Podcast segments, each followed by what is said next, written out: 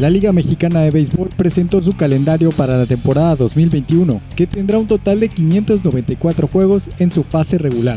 La campaña iniciará el 20 de mayo con el partido inaugural entre Sultanes de Monterrey y Acereros de Monclova. Los Tigres de Quintana Roo verán acción a partir del viernes 21 de mayo cuando visiten a los Olmecas de Tabasco.